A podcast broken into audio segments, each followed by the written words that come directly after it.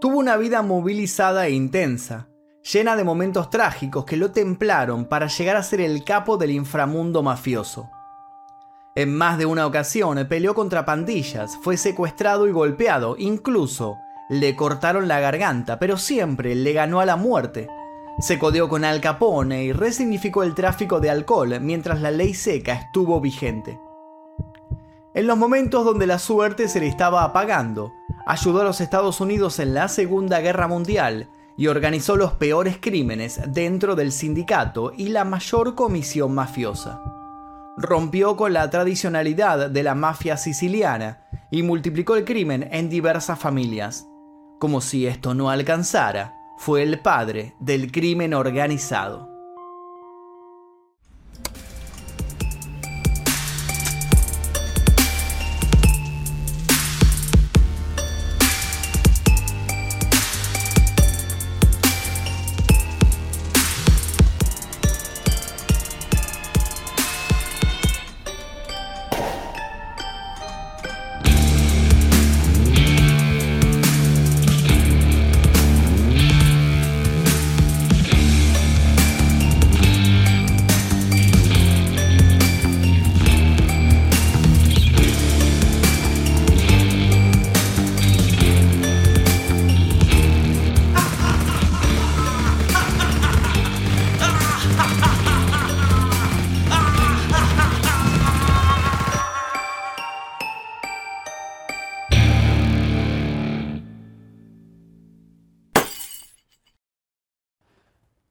A mediados de 1931, Luciano entendió que estaba en el lugar equivocado.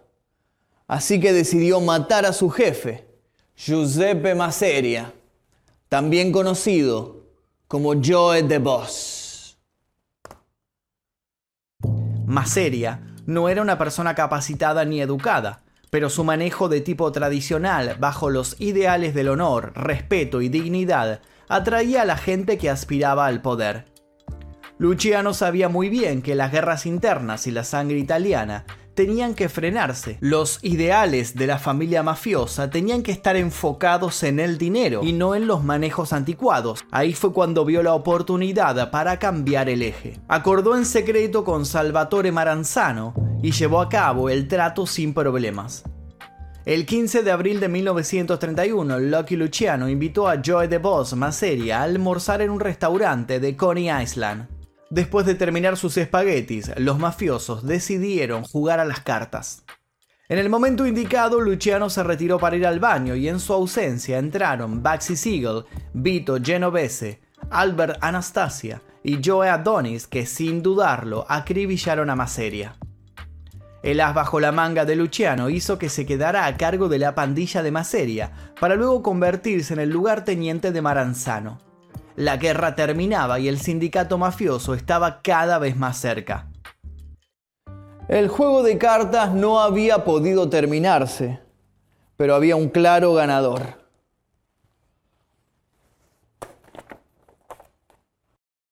Charles Lucky Luciano nació el 24 de noviembre de 1897 en Lercada Fridi, una ciudad siciliana. Su nombre era Salvatore Lucania hijo de Rosalia Cafalera y Antonio Lucania, un hombre que trabajaba en las minas de azufre. Además, era hermano de Bartolomeo, Giuseppe, Filipia y Concheta. Durante 1907, cuando Luciano tenía nueve años, migró junto a su familia a Estados Unidos. Se asentaron en New York, que ya era un destino popular para los inmigrantes italianos. A los 14 años, Luciano dejó la escuela por un trabajo de entrega de sombreros, donde ganaba 7 dólares semanales. Una suma que a él le servía, hasta que probó la suerte en un juego de dados donde ganó 244 dólares. Casi sin pensarlo, dejó el trabajo y comenzó a conquistar la calle. En su adolescencia, Luciano siguió con su carrera callejera montando su propia banda, hasta lograr hacerse miembro de la antigua Five Points, una organización criminal que esencialmente era de origen italoamericano. En esos días Luciano les ofrecía protección a los judíos jóvenes frente a las bandas italianas e irlandesas que los acechaban.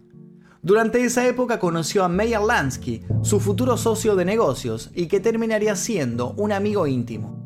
La primera detención de Lucky fue por robo en 1911, pero solo le costó unos meses de correccional. En 1915, a sus 18 años, fue sentenciado a seis meses por la venta de morfina y heroína. A su salida del reformatorio, dejó de ser un simple miembro en la banda Five Points Gangs para encabezar el proyecto delictivo junto a Frank Costello. Su apodo Lucky no tenía un origen claro, pero se lo habría ganado dadas las reiteradas experiencias negativas sobrevivió a una fuerte paliza de un grupo de hombres en la década de 1920, dejándole claras secuelas en su ojo caído. Luego hubo otros acontecimientos, como un corte importante en la garganta por un rechazo a trabajar para otro jefe mafioso. Evadió constantemente la ley, ya que fue arrestado 25 veces en un lapso de 20 años, y nunca cumplió el tiempo en prisión, gracias a acuerdos que hacía con el gobierno para exiliarse del país. El nombre Lucky también podría haber nacido de una mala pronunciación del apellido Lucania. Por cada golpe que le daba la vida era cada vez más fuerte y sobre todo decidido a hacer lo que quisiera. Llegado el año 1920 y con él la denominada ley seca, llevó a los criminales a manejar el negocio entre las penumbras de su legalidad. Para ese entonces, Luciano se codeaba con la cúpula mafiosa, Frank Costello y Vito Genovese. Ellos estuvieron bajo el mando de Arnold de Brain Rothstein, otro hombre de negocio, jugador y apostador. Este educó a Luciano sobre el manejo del alcohol y el negocio del contrabando. Con Arnold convertido en su mentor, le permitió tener un acercamiento a la vida de la alta clase social y aprendió a moverse en ella. Gracias a Rothstein, Luciano terminó conociendo al carismático Al Capone. Luego se acopló Joe Adonis y comenzó con su propio negocio de prostitución. Para 1925 ya era un experto en el tema. Había sumado a la venta y tráfico de alcohol la narcoprostitución, el juego ilegal y el contrabando, lo que le dejaba unos 12 millones de dólares anuales, de los cuales solo 4 millones le quedaban disponibles. Luciano, además de ser un suertudo, era millonario. En pos de un firme ascenso en el mundo de la mafia, se unió al más poderoso del momento, y ese era Joe Maseria. Lejos de parecerse a Rothstein, Maseria era un hombre con poca educación, malos modales y habilidades administrativas paupérrimas. A finales de la década de 1920, Maranzano inició una guerra contra Joe Maseria. Esta rivalidad se prolongó hasta 1931 y se llevó la vida de 60 mafiosos. Luego del asesinato de Maseria en el restaurante Coney Island, Luciano se acopló a Maranzano. Junto a esta nueva formación, dividieron a todas las bandas ítalo-estadounidenses de New York en cinco familias que estaban encabezadas por el propio Salvatore Maranzano, Joe Profaci, Gaetano Gagliano, Vincent Mangano y Charles Luciano. Maranzano prometió que todas las familias serían iguales y libres de hacer dinero. Pero casi de inmediato se autoproclamó jefe de jefes o capo di tutti il capi, lo que significaba que cada capo debía compartir sus beneficios con él. Luciano lo aceptó, pero sabía que il capo era más ambicioso y avaro que más seria. Lucky temía por su vida porque Maranzano tenía como modus operandi mantenerse en el poder quitando de su lado a quienes podrían arrebatárselo. La conocida Noche de las Vísperas Sicilianas fue el desenlace de este augurio de Luciano. En septiembre de 1931, Maranzano contrató al gángster irlandés Vincenzo MacDougall para matar a su posible sucesor. Pero, Recalcando el apodo de Lucky, este evitó su muerte porque decidió actuar primero. Maranzano citó en su oficina de Manhattan a Genovese y a Luciano. Este, ya sabiendo del asunto, consiguió a dos judíos gángster desconocidos, los vistió de policías y desarmaron a sus guardaespaldas. Luego, apuñalaron a Maranzano varias veces antes de dispararle. Dos días más tarde, los cadáveres de otros aliados del antiguo jefe fueron sacados de la bahía de Newark, mostrando grandes marcas de tortura. De esta manera, Luciano se convirtió en el más poderoso jefe del crimen organizado de los Estados Unidos. Luciano transformó la mafia de pandillas callejeras, alejándola de la guerra y la desorganización para despuntar el sofisticado imperio criminal que lo abrazó durante sus mejores años. Él se nutrió de la grandeza y la fortaleza que le dio su estatus, sumando las riquezas que generaba año tras año. Para 1934, Luciano ya era multimillonario y durante tres años seguidos fue en secreto la persona más rica y poderosa del mundo contaba con un patrimonio neto inimaginable de 60 mil millones de dólares. Como era de esperarse, Luciano invalidó el título de capo di tutti il capi, insistiendo en que el cargo crearía problemas entre las familias. Prefirió la discreción y el control a través de alianzas con otros jefes. Sin embargo, Meyer Lansky lo convenció de que volviera a las antiguas prácticas, argumentando que los jóvenes necesitaban obediencia hacia la familia.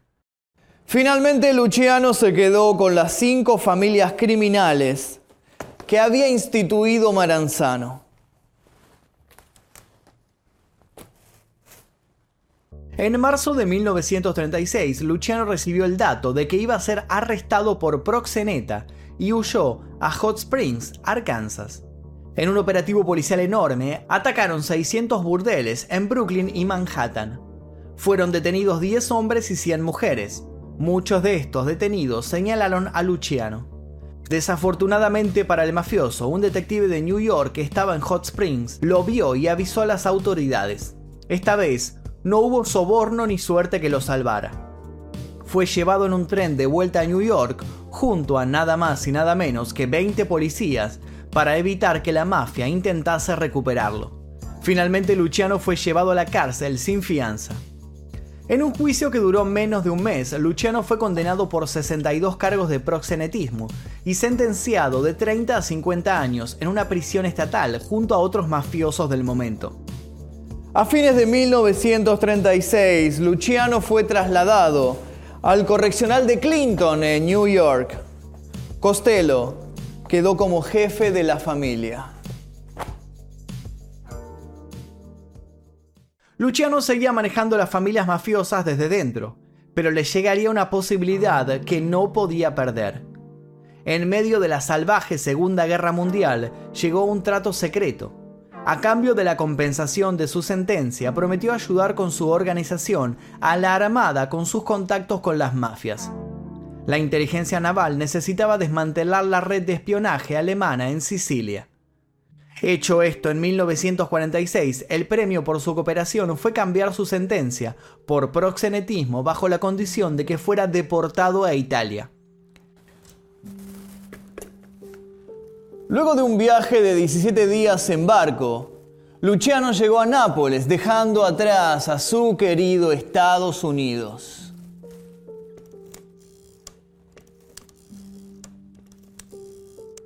Luciano estuvo en Sicilia un tiempo, pero su fama lo molestaba. Primero porque la gente lo frenaba en la calle como si fuese una estrella y segundo y más importante, porque la policía no paraba de seguirlo. Para estar más cerca de Estados Unidos decidió viajar en secreto a La Habana, Cuba. Una vez establecido, Lansky convocó a los jefes de las principales familias criminales en La Habana con la supuesta intención de ver en acción a Frank Sinatra. Sin embargo, la verdadera razón era discutir asuntos importantes con Luciano presente. Poco después, cuando Luciano y Sinatra habían disfrutado de numerosos clubes nocturnos, el gobierno de Estados Unidos se enteró. Primero pidieron su deportación de buena manera y al no tener resultado le avisaron al gobierno cubano que bloquearía todo envío de narcóticos recetados a su país. Luciano estaba de camino a sus raíces. Poco a poco los negocios de Luciano se vieron en caída. Vito Genovese intentó correrlo del máximo puesto de la Cosa Nostra, pero su ineptitud y la ceguera por el poder lo llevaron a fracasar rotundamente, ya que había intentado reunir a todos los capos mafiosos, pero llegado el momento las fuerzas policiales allanaron el lugar, pudiendo arrestar a más de 65 mafiosos de alto rango.